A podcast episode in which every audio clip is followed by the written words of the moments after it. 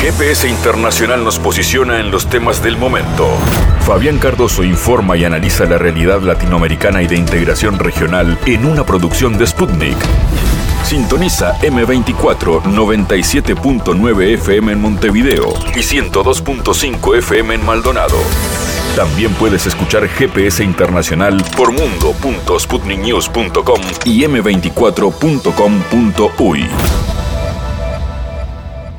Mirada geopolítica internacional para este GPS. En el caso de este programa, nuestra mirada se va a depositar en lo que tiene que ver con la integración de los países de América Latina y de buena parte del continente a los países BRICS qué cambios esto puede tener, por ejemplo, para países como Argentina, que está virando políticamente a partir de la llegada de Javier Milei.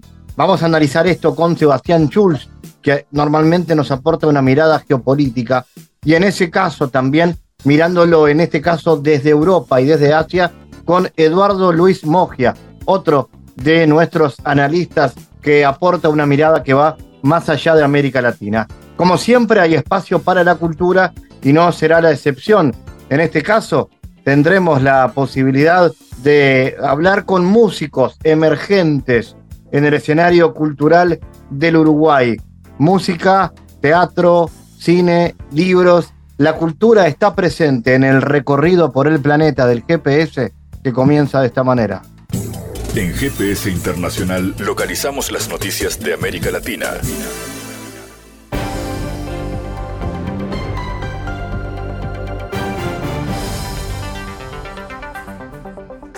Ahora noticias, Rusia no ha tenido ni tendrá planes de agresión contra sus vecinos. Las declaraciones que se hacen respecto en Occidente no corresponden a la realidad, declaró el canciller Sergei Lavrov. Rusia no ha tenido, no tiene ni tendrá ningunos planes de agresión ni de conquista, subrayó el canciller al intervenir en el foro internacional Lecturas de Primakov y recordó que el jefe del Pentágono, Joy Austin, afirmó en más de una ocasión que si Estados Unidos no presta apoyo a Ucrania, Rusia vencerá y agredirá a otros países limítrofes. Austin no puede menos que recibir informes de los expertos del Pentágono, incluidos los que comprenden bien qué está pasando en Ucrania, señaló. Por su parte, Macedonia del Norte invitó a Rusia a participar en la próxima reunión de los ministros de Exteriores de la Organización para la Seguridad y la Cooperación en Europa, OCSE, informó la ROB. El encuentro anual de los ministros de Exteriores de los 57 Estados miembros de la OCDE se celebrará del 30 de noviembre al 1 de diciembre en la capital macedonia de Skopje. Macedonia del Norte parece haber invitado a la reunión del Consejo Ministerial de la OCDE y Bulgaria parece haber prometido a Macedonia abrir su espacio aéreo. Si esto sucede, estaremos ahí, declaró el canciller. El hospital Al-Shifa en la franja de Gaza ya no puede funcionar declaró el director de la Organización Mundial de la Salud, Tedros Adhanom. Hoy la OMS llevó a cabo una misión de evacuación de alto riesgo de la ONU en el hospital Al-Sifa en Gaza. El equipo vio que el hospital ya no podía funcionar, no hay agua, ni comida, ni electricidad, ni combustible. Los suministros de medicamentos se agotaron, escribió el médico y titular del organismo en su cuenta de Twitter. El funcionario de la salud indicó que los trabajadores médicos solicitaron ayuda para evacuar a los pacientes que ya no pueden recibir la atención médica en el hospital. Según informó la OMS, más de 300 personas se encuentran en el recinto sanitario, entre ellos 25 trabajadores médicos y 291 pacientes, incluyendo 32 bebés. La organización agregó que en los próximos tres días se organizarán nuevas misiones para evacuar pacientes del hospital Ashifla emplazado en el sur de la Franja de Gaza. La economía española generó 115,4 millones de toneladas de residuos, se reciclaron 49 millones de toneladas de residuos, señaló la entidad. Según el informe, el 96% de los residuos generados en 2021 fueron no peligrosos y el 3,2 residuos peligrosos. Del total de los peligrosos, el 41% correspondieron a residuos químicos, el 36 a equipos desechados y el 18 a residuos minerales. Las posturas del presidente electo de Argentina, Javier Milei, también abren una incógnita con respecto a su relación con Brasil y la región. Sin embargo, más allá de las diferencias ideológicas, la economía va a seguir funcionando porque los países son interdependientes. El 10 de diciembre Argentina mostrará al mundo un nuevo rostro. La llegada al gobierno del libertario Javier Milei augura una potencial reconfiguración de las relaciones del país austral con el resto de la región. Centrada en un férreo alineamiento con Washington, la política exterior de la libertad avanza, pone en duda la estabilidad de alianzas como el Mercosur, el bloque comercial que comparte con los vecinos Brasil, Paraguay y Uruguay. Considero que el Mercosur ha fallado brutalmente y no logró pasar de una unión aduanera defectuosa. Yo voy a estar alineado con Estados Unidos, Israel y el mundo libre. No quiero saber nada con comunistas, no voy a estar con ellos. Había sostenido mi ley recientemente en el Consejo Interamericano de Comercio y Producción, en referencia a las relaciones con Brasil y China. Si bien el mandatario electo moderó su discurso tras imponerse en las urnas, incluso agradeció la felicitación del presidente chino Xi Jinping, la declaración resonó en los oídos de analistas y diplomáticos. Dado que Brasilia y Pekín son los dos principales socios comerciales de Argentina, explican el 35% de su comercio total, el impacto de un virtual alejamiento de ambas potencias traería formidables consecuencias.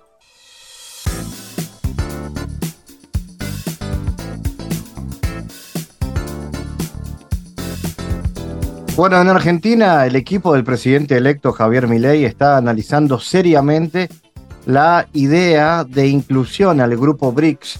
Esto lo informó el canal de televisión TN, citando fuentes del Partido de la Libertad Avanza.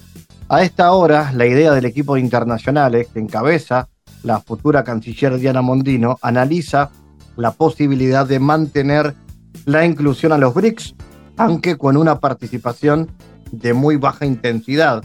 En la cumbre de los BRICS celebrada en agosto, Argentina, Egipto, Irán, Etiopía, los Emiratos Árabes y Arabia Saudita fueron invitados a unirse a la alianza a partir del 1 de enero del 2024. Cuando Milei fue candidato a la presidencia argentina, comentó muchas veces que se oponía al ingreso de su país al grupo BRICS. Luego de la victoria electoral del 19 de noviembre, la aspirante a la cartera de Relaciones Exteriores, Diana Mondino, dijo a la agencia Sputnik que su país no se va a unir a los BRICS a partir del primero de enero y al mismo tiempo no descartó que las nuevas autoridades argentinas evalúen posteriormente las perspectivas de la adhesión si lo consideran provechoso para el país. Vamos a analizar esto, estamos en contacto con Sebastián Schulz, investigador argentino. Sebastián, ¿cómo analizas el impacto de la victoria de Milei tanto a nivel interno como de la política externa. ¿Esperamos un cambio radical del posicionamiento internacional de la Argentina?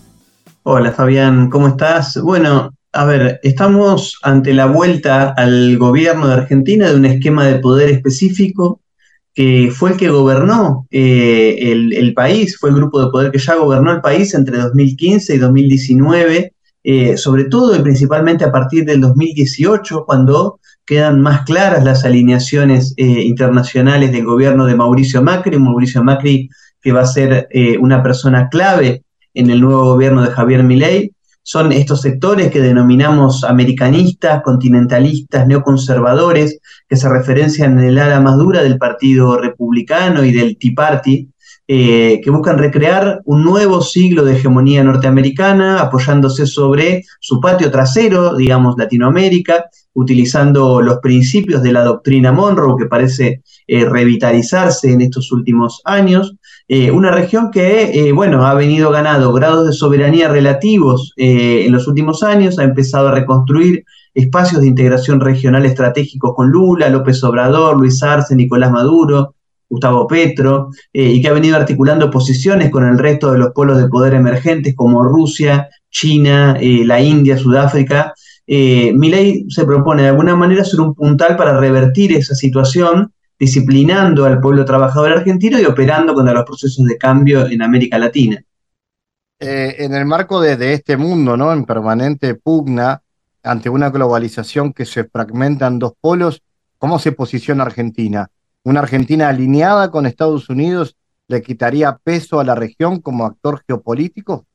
Bueno, más que eh, dos polos, eh, yo diría que estamos ante la confrontación entre dos modelos de, globalización, una globalización financiera, especulativa, neoliberal, impulsada por las grandes corporaciones transnacionales y sus fondos financieros de inversión global, y por otro lado una globalización inclusiva, multipolar, pluriversal, impulsada por los BRICS, la, por ejemplo la Organización para la Cooperación de Shanghai, la Unión Africana, la propia CELAC, eh, bueno, entre otros espacios que han venido articulándose y confluyendo en los últimos años.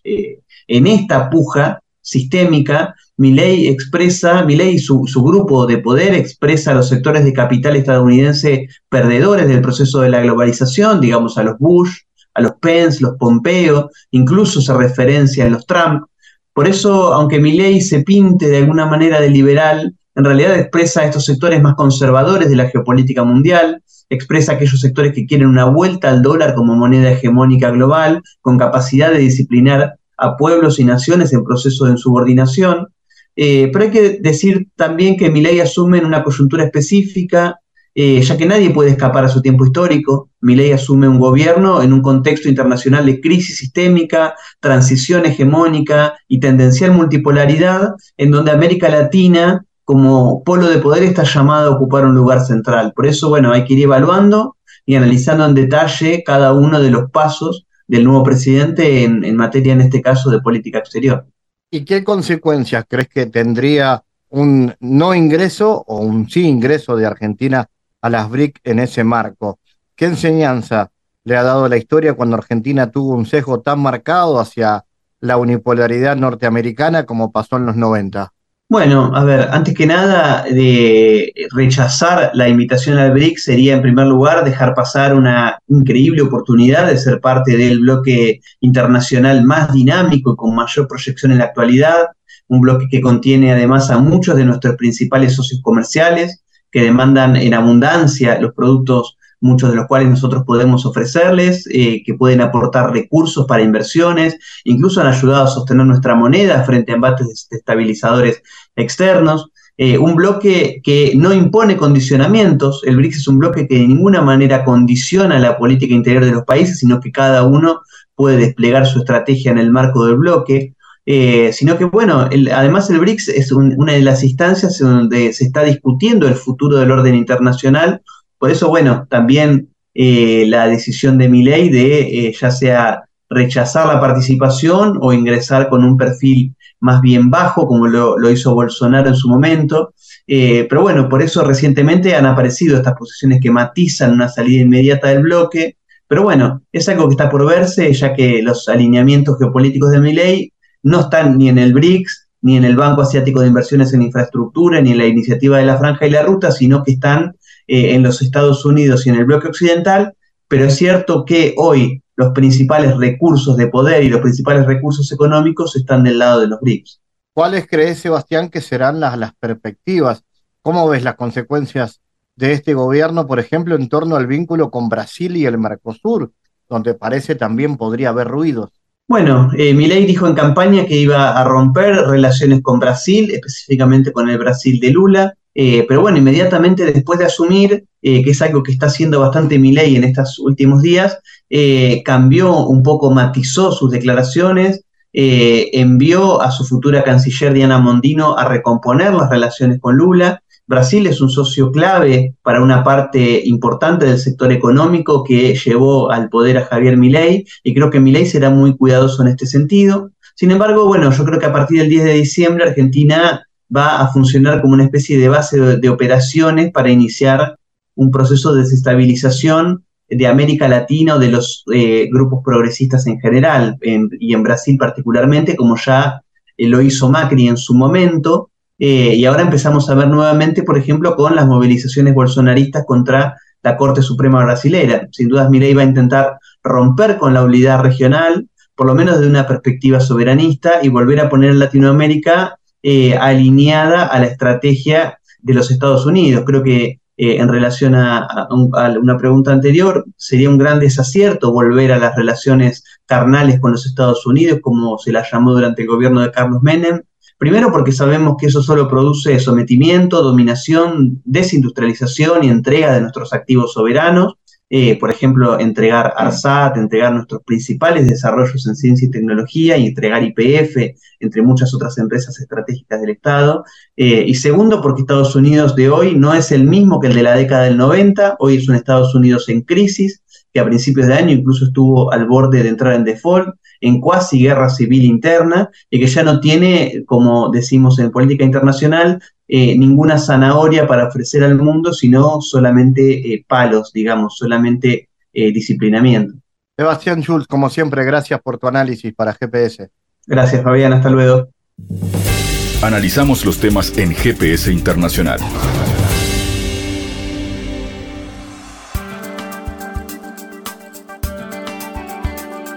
Bueno, la retirada de las tropas turcas del territorio de Siria es la condición imprescindible para la normalización de las relaciones entre Damasco y Ankara, ha declarado el presidente sirio Bashar Assad, reunido con el canciller de Irán. El canciller iraní arribó a Damasco, donde sostuvo negociaciones con su homólogo sirio sobre las relaciones económicas y comerciales entre ambos países y la seguridad en Siria. Según la oficina del presidente, al recibir hoy al canciller y a la, delegación que lo acompaña, se afirmó que el cuadro de la situación internacional se ha hecho más claro en el contexto de los acontecimientos y cambios que se operan últimamente en el mundo.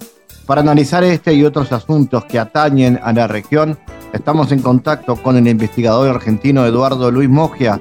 Eduardo, ¿cómo analizas el estado del conflicto en Siria y cuál ha sido la incidencia de las potencias como Turquía e Irán el mantenimiento en el poder de Bashar al-Assad es una señal de que el conflicto de alguna manera se está disipando? Bueno, vamos a hacer un poquito de reconto. En el 2011 en Siria comenzó todo un movimiento unido a lo que había empezado en Túnez llamado la Primavera Árabe, cosa que fue alentada por Occidente so pretexto de democratizar, por ejemplo, Siria y eh, derribar a el gobierno de Bashar al-Assad. De hecho, se formaron por parte de Estados Unidos milicias o fuerzas eh, militares sirias eh, opositoras a las fuerzas legales y oficiales y eh, se alentó indirectamente a los yihadistas, es decir, al islamismo radical del famoso Estado Islámico que hoy actúa más que nada en África y en algunas zonas de Siria. hoy podríamos decir, respondiendo a tu pregunta, que Bashar al-Assad ha afirmado su poder ha sido derrotado el ISIS en Siria, eh, Daesh o Estado Islámico, y Estados Unidos mostró su inoperancia, incluso en territorio sirio, tal es así que tuvo que intervenir Rusia para garantizar un proceso de paz en Siria. Si Rusia e Irán, del lado del gobierno de Bashar al-Assad, garantizaron un proceso de paz y de eliminación del conflicto con el islamismo radical. Por otro lado, Siria tiene un conflicto en su frontera norte con Turquía, además de ser un corredor que entraban los terroristas, más llamados, comúnmente llamados yihadistas, para atacar adentro de la población siria y más que nada la población cristiana de Siria. Esto, en cierta manera, ha fenecido este corredor, ya que Turquía vino a firmar con Siria un convenio, una propuesta de garantizar una zona de paz y Turquía controlar esa zona para que, desde el lado turco por supuesto, para que no pasen los yihadistas. Eh, ese conflicto ya está amainado debido a esto que has dicho tú de, la firma de, de los convenios de paz entre Siria, Turquía, con garantización de Irán y yo diría de Rusia, porque Rusia intervino fuertemente para que Turquía advenga a poner fin al conflicto de la frontera norte con Siria. Quería preguntarte justamente eso, ¿no? El papel que, que tiene Rusia para la pacificación de esta zona del mundo, cómo viene siendo y qué resultados viene dando. Bueno, Rusia ha intervenido militarmente a través de su aviación, pero también ha, ha, entrado por vía diplomática fundamentalmente, no solo en Siria, donde su propuesta de paz ha sido muy eficiente, y ha pacificado la zona y ha ejercido una lucha tenaz contra los grupos extremistas y radicalizados, sino también en Libia, un país del norte de África casi con frontera con Europa, donde cuando cae Mohamed al-Gaddafi debido a la presión de Estados Unidos, los islamistas o yihadistas habían tomado cuenta de Libia. La intervención rusa en Libia y después que se va a extender África y em, Siria, particularmente en Siria, ha garantizado un proceso de paz muy importante, debido a que Rusia ha eliminado al factor terrorista conocido como Daesh o extremista. Esto no quita que aún existen focos de estos grupos extremistas dentro de Siria, pero ya lo que se llamaba el califato, que se quería implantar en Siria en contra del gobierno de Bashar al-Assad, fue aplastado gracias a la intervención rusa. Y Rusia fue, eh, Rusia fue la que sentó en una mesa de negociaciones a Turquía, a Siria y conjuntamente con Irán. ¿no? Es decir, hay una intervención, aunque no se vea, muy eh, eficiente para lograr la paz dentro de un país tan castigado con millones y millones de muertos como fue Siria desde 2011. ¿Y cuáles han sido esas medidas que, hay, que ha tomado el Kremlin para preservar sobre todo a las poblaciones cristianas en la región?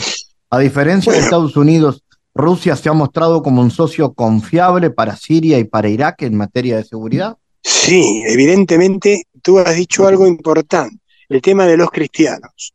Cuando los islamistas radicales se expanden en Siria y en, Irak, eh, a través de este presunto califato de Abu eh, que evidentemente al-Baghdadi, que va a ser eliminado por las fuerzas rusas, cae el califato. El califato se extendía desde Siria hasta ciudades eh, como Mosul en Irak y otras regiones.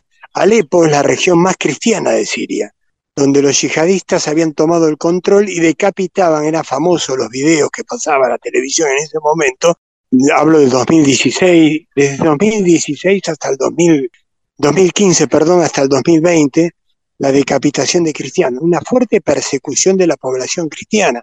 No olvidemos que Siria e Irak fueron la cuna del cristianismo oriental, es decir, los caldeos, los asirios. Las iglesias cristianas son muy fuertes, ahora con la intervención también de los evangélicos, pero los cristianos son muy perseguidos en Siria e Irak.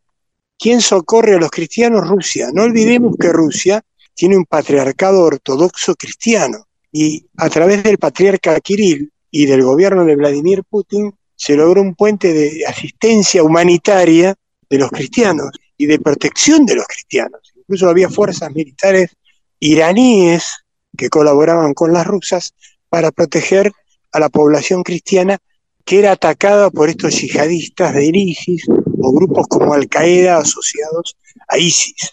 Tú has dicho algo, Estados Unidos que habla de Occidente y de cristianismo, en nada ayudaba a los cristianos, en nada. Es más, se sospechaba de cierta connivencia con estos grupos radicalizados islámicos de parte del senador McCain, que ya falleció, un republicano de Estados Unidos, que se había reunido en su momento en el Senado de Estados Unidos con, con comandantes yihadistas. Rusia intervino en socorro de los cristianos y logró una pacificación de la zona, muy eficiente.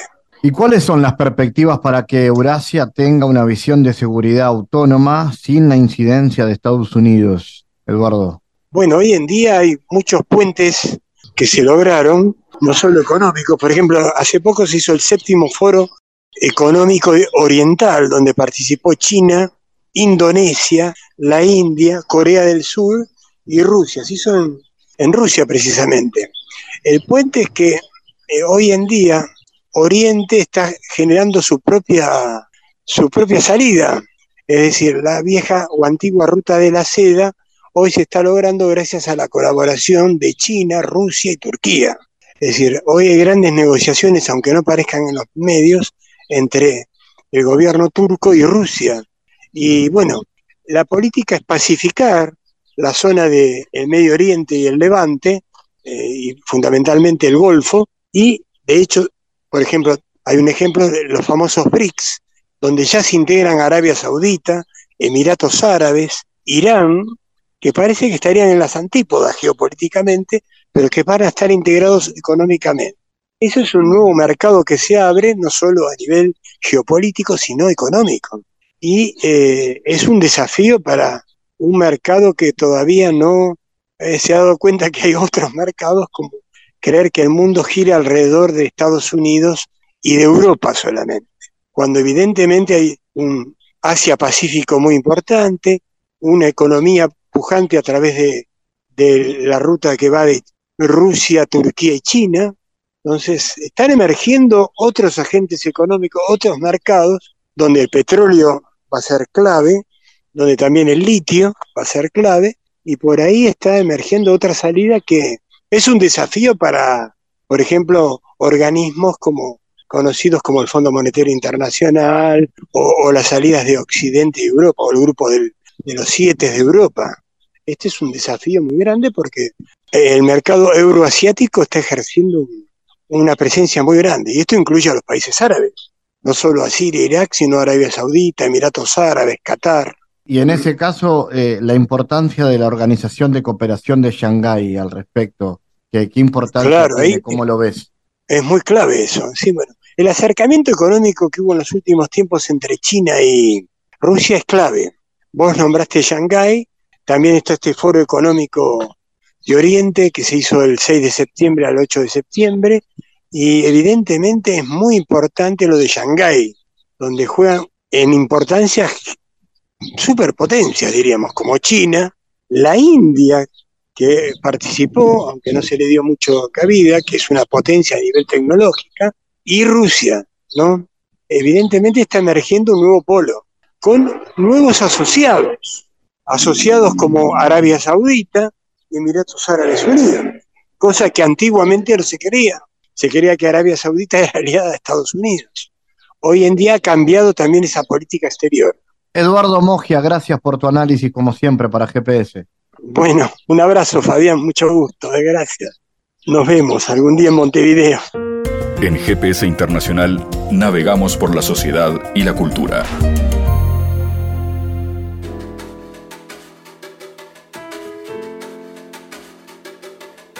Bueno, a 50 años del golpe de Estado, una recorrida por los años 60 y 70, donde la efervescencia política y cultural hacía eclosión en el mundo, repercutiendo en Uruguay lo que sería la peor tragedia de nuestra historia, un abordaje que conecta la memoria con nuestro presente a través del humor, la emotividad y la nostalgia.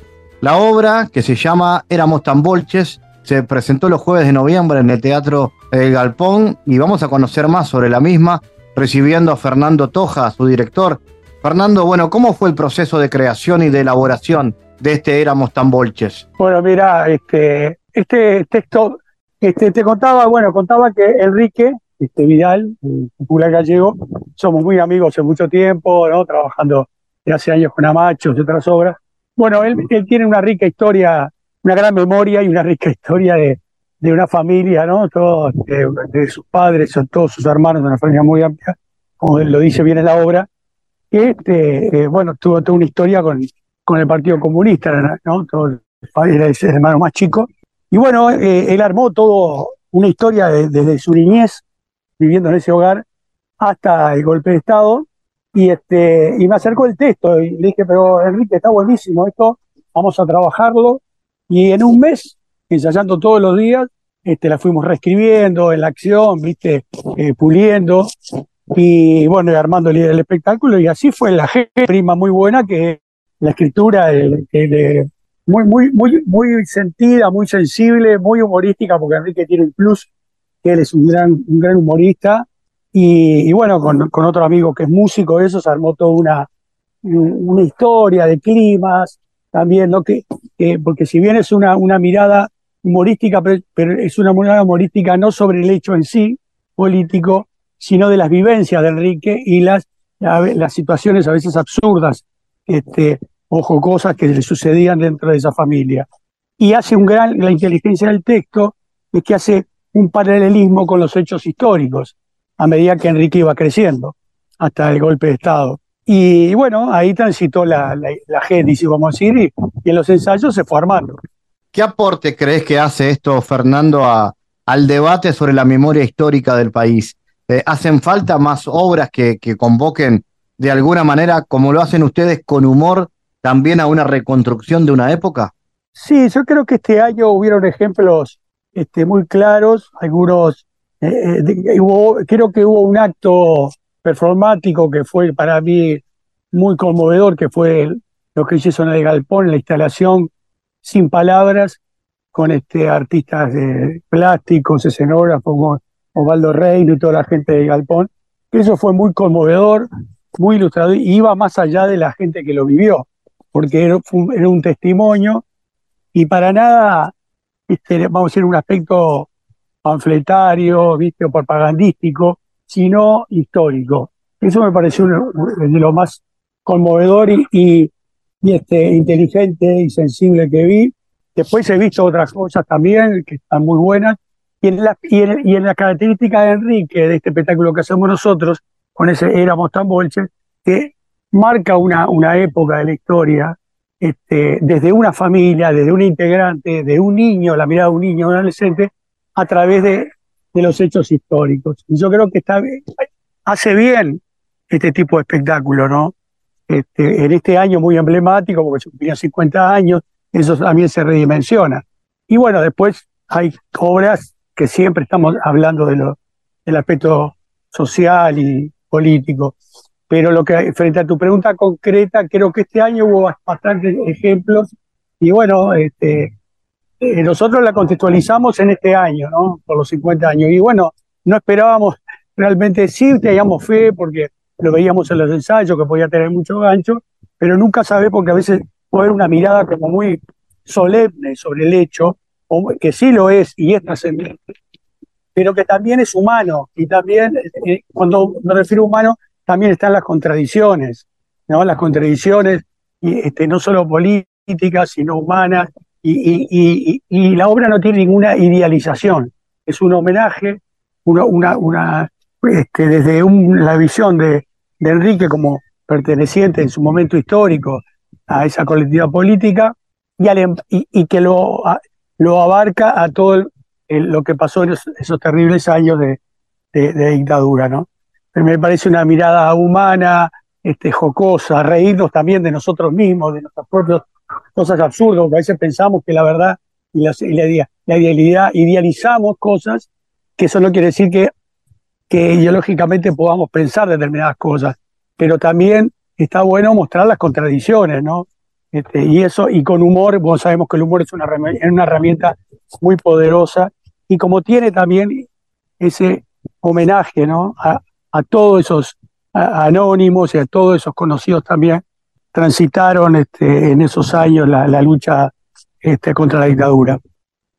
Fernando, y bueno, luego de lo que fue eh, esta presentación en, en en el Galpón, ¿hay planes futuros para la obra? Bueno, bueno, nos queda una. Bueno, hemos tenido realmente, estamos re felices porque empezamos, fuimos por, por una changa y quedamos efectivos, porque fuimos cuatro, era por agosto nada más, después este, agotamos septiembre, empezamos a agregar los sábados, ahora nos queda este jueves en, la última en, la sala Tahualpa, una sala más grande, con más localidades. Y, este, y ahora no, mirá, nos quedan una, un par de funciones en la, la vieja farmacia Solís, el sábado 2 y el sábado 9. Y bueno, y un poco ahí estuvimos también en, en, Sangrilá, en Piriápolis, nos han llamado de diferentes lugares. Y bueno, por ahora después entendemos que cumple un ciclo por este año. Yo no sé si después habría que evaluar ¿viste? si trasciende los 51 años, vamos a decir, ¿no? De, golpe de Estado. Pero bueno, viste, como dijiste vos, vos al principio, de repente son obras que, que, tienen un valor eh, histórico y que no importa que lo hagas ahora o, el año que viene, ¿no? Pero eso lo tenemos que evaluar. Muy bien, Fernando. ¿Y otros planes tuyos y de tu bueno, ambiciosa proyecto siempre de, de temporada, de teatro? ¿Por dónde vas vos? Mira, yo ahora estoy terminando el, año en la, en la, EMAD, en la Escuela Multidisciplinaria de Arte Dramático, con el egreso, que es un espectáculo. Ya, bueno, empecé a trabajar un poco con los Diablos Verdes en Carnaval, grupo que volví el año pasado. Y después tengo un estreno eh, el 8 de febrero, ahí en la Sala Hugo Valls, una obra de teatro. Y hay proyectos, proyectos lindos con, con Fernando Smith, eh, el Pinocho Rutén, otro, algo, Bugón, el Galpón, yo pensé, bueno, presentando el año, ¿no? Este, viste que siempre esto te. Hay que, sale muchas este, oportunidades, bueno, todo no se puede, pero, pero bueno, por, eh, hacia Dios hay laburo y, este, y siempre tratando de, a través del teatro, de, poder reflexionar sobre la condición humana. Y el carnaval no se puede dejar, ¿no? Es una pasión que, que sigue estando ahí. No, no, aparte, sí, sí, viste, yo he viajado un tiempo, el año pasado me llamaron, me llamó ahí que bueno, Cartucho, este, que está al frente de, ahí de la murga ahora, para eh, trabajar con esta gente joven, esta generación, un poco. Y bueno, fue un encuentro lindo, volver ahí, que me, yo trabajé siempre muy cómodo ahí, y este, con otra generación, y bueno, apuntalando ahí, ¿no? Más, como una especie también de dirección no artística, sino de puesta, y, y, la parte docente, vamos a decir, ¿no? Un poco, eh, transmitiendo la experiencia, bueno, y aprendiendo de eso también, ¿no? Que es un grupo muy, con mucho talento ahí, ¿no? Este, así que bueno, en eso estamos. Fernando Toja, gracias como siempre por tu amabilidad para ah, conversar con Un abrazo grande, Fabián, y saludos a toda la audiencia.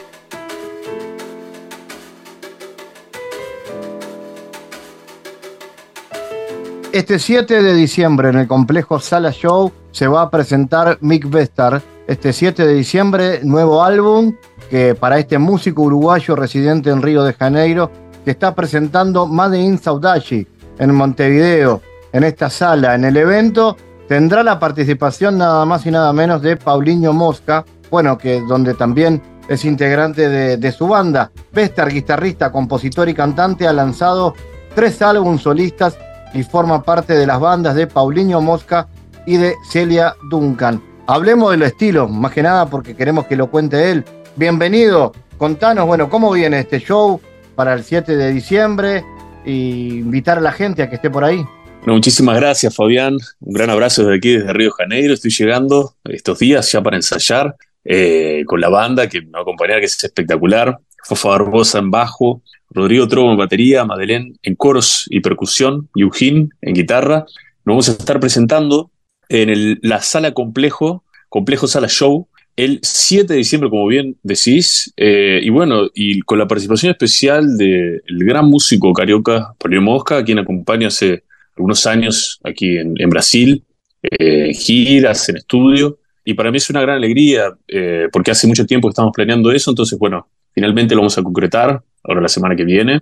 Todo el mundo invitado, las entradas a la venta por Red Tickets, eh, hay dos por uno por la diaria y el país, así que bueno, hay un montón de posibilidades.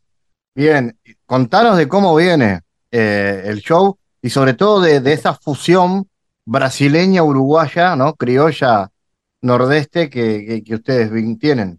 Bueno, eh, es muy interesante porque en realidad, partiendo desde el nombre, Madden Saudade, eh, fue hecho con, con saudade en el sentido eh, más metafórico de la palabra, ya que saudade no tiene una traducción literal, entonces remite a lo que sería la nostalgia, a lo que sería un, sentimiento similar al, blues, eh, digamos, tanto musicalmente como letrísticamente. Entonces, yo lo intenté, digamos, de alguna forma decirlo con música, y con las letras también, teniendo, teniendo en claro que, por ejemplo, que yo como uruguayo eh, me cuestan algunos términos y al mismo tiempo, al paso de los años, lo voy entendiendo cada vez más, lo cual me parece apasionante porque saudade es una palabra hermosa y bueno, que ya la he adoptado con muchísimo amor y muchísimo cariño y, este show tiene que ver con eso y básicamente en lo musical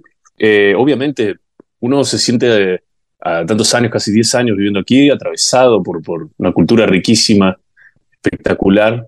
A lo largo de Brasil hay muchísimos estilos, eh, entonces tanto armónicamente como rítmicamente tiene, tiene muchísimas características. Bueno, este álbum, el álbum anterior también, pero en este, este es el, que más trabajé de esa forma y lo intenté hacer más orgánico posible, poca edición, con una banda espectacular, Lancaster, en el bajo, que es el, bajista de Mosca y de Ana Carolina, después Diogo Gamero, que es el baterista de Nando Reis, Chitanch, eh, y también de Mosca, entonces me armé una, bandaza también en el estudio, grandes amigos, cual tuve el tremendo honor de grabarlo de esa forma, y bueno, ahora es, el trabajo de llevarlo en vivo, porque una vez que, queda el, disco pronto, después hay que trabajar para llevar las músicas eh, y hacerlas acontecer en vivo, que es, es un desafío también.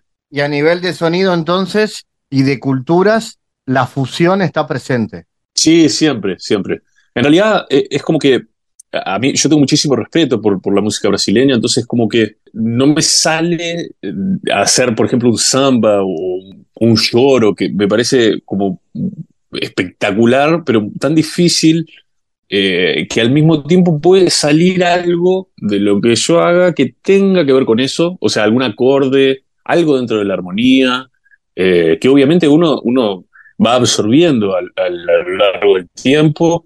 Entonces creo que va a ser, es de esa forma, o sea, yo al acompañar a músicos tan increíbles como vos, mencionaste, Celia Duncan, por ejemplo, que es una cantora espectacular, su música tiene muchísimos eh, acordes ¿no? y, armonías que, que, tienen que ver con eso, básicamente, tienen que ver con, con, las armonías que vienen, que van del nordeste hasta el sur.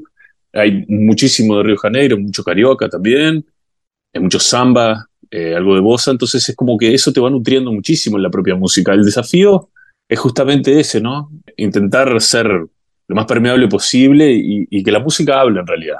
¿Cómo es tocar con ellos? Vos me mencionás a, ella eh, como una actriz, obviamente, como, perdón, como una cantante destacadísima de Brasil, como es Celia Duncan. Yo te menciono Paulinho. ¿Cómo es estar con ellos en el escenario?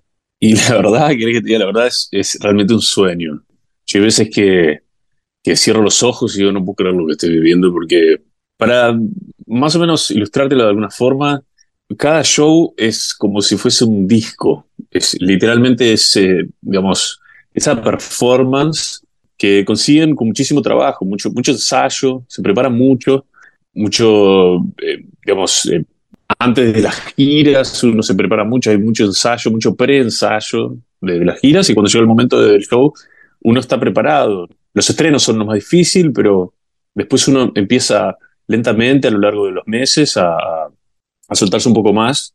Eh, pero es realmente un sueño, es un honor gigantesco, indescriptible. Y por supuesto para este show también, ¿ah? ¿no? Hay un gran trabajo de ensayo que me imagino que estás empezando a vivir. Sí, claro. Bueno, mira, la primera parte fue online, eh, porque, bueno, yo vivo acá, entonces viajo no viajo tanto como me gustaría. Pero ¿qué pasa? Con Fafa Barbosa y con Rodrigo Trobo tocamos hace muchos años juntos, hace 14 años. Tenemos otros proyectos también. Y ellos son que, los que me acompañan hace muchos años. Entonces, la, la, base, digamos, bajo y batería, viene hace mucho tiempo. Y eso facilita mucho porque eh, esta banda que, que, que, va a tener la performance el, el día 7 es la primera vez que vamos a tocar en vivo, que sería Fafa, eh, Rodrigo y viene Madeleine, es una cantora espectacular también, que va a trabajar tanto en los coros eh, como percusión, y también eh, Eugene, que es tremendo guitarrista.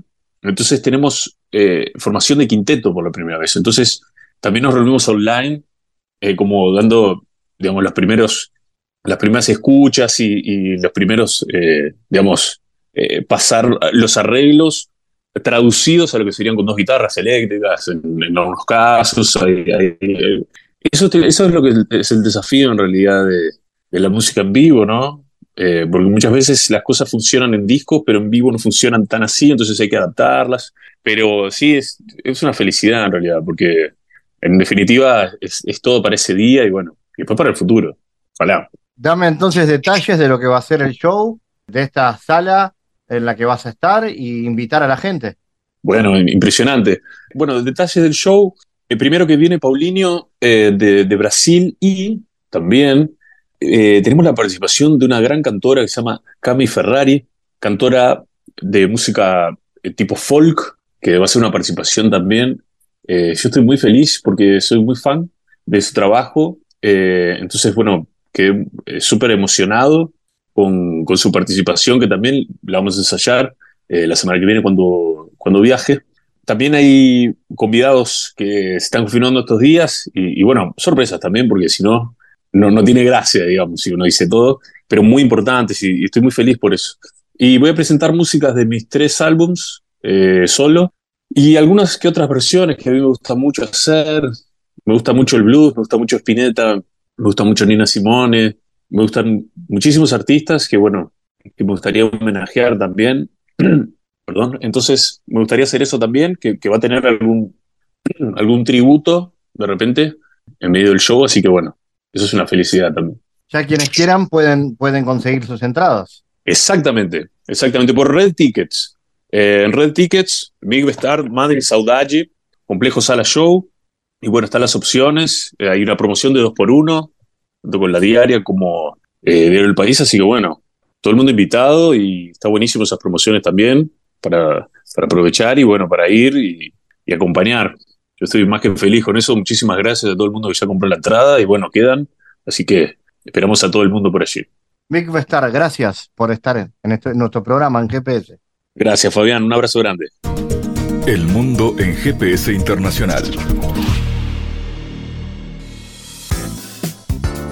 En diálogos geopolíticos analizamos diversos asuntos que atañen a la política mundial, desde el abordaje de los ámbitos multilaterales de articulación política a nivel global hasta las cualidades y los propósitos de las configuraciones regionales, tanto en América Latina así como en otras regiones. Nuestro objetivo es poner foco a una gran diversidad de temas que atañen a la geopolítica en el mundo contemporáneo. Para eso vamos a recibir a Santiago Caetano, aquí en GPS. Bienvenido, Santiago. ¿Qué tal, Fabián?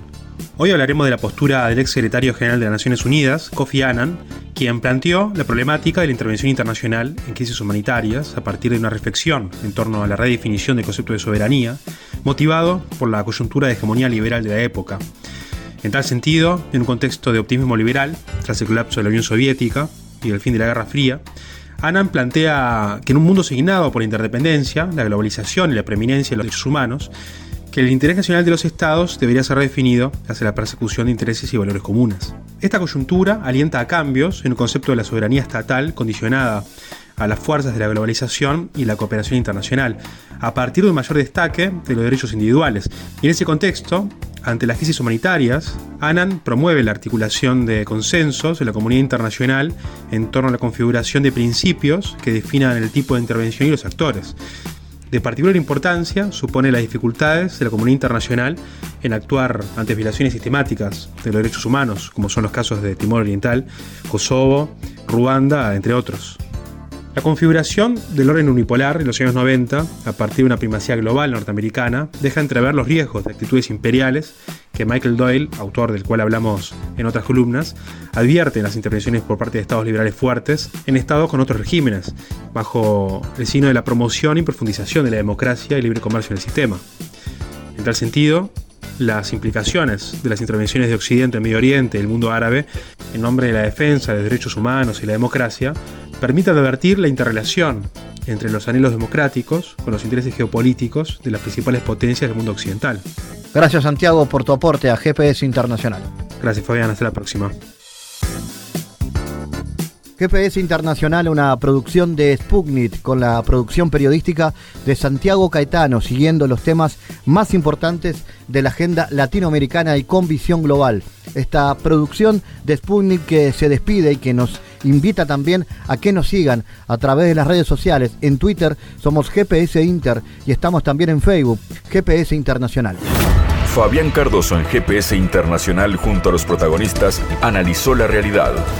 Una producción de Sputnik por M24, 97.9 FM en Montevideo y 102.5 FM en Maldonado. Que puede volver a escuchar en mundo.sputniknews.com y m24.com.uy.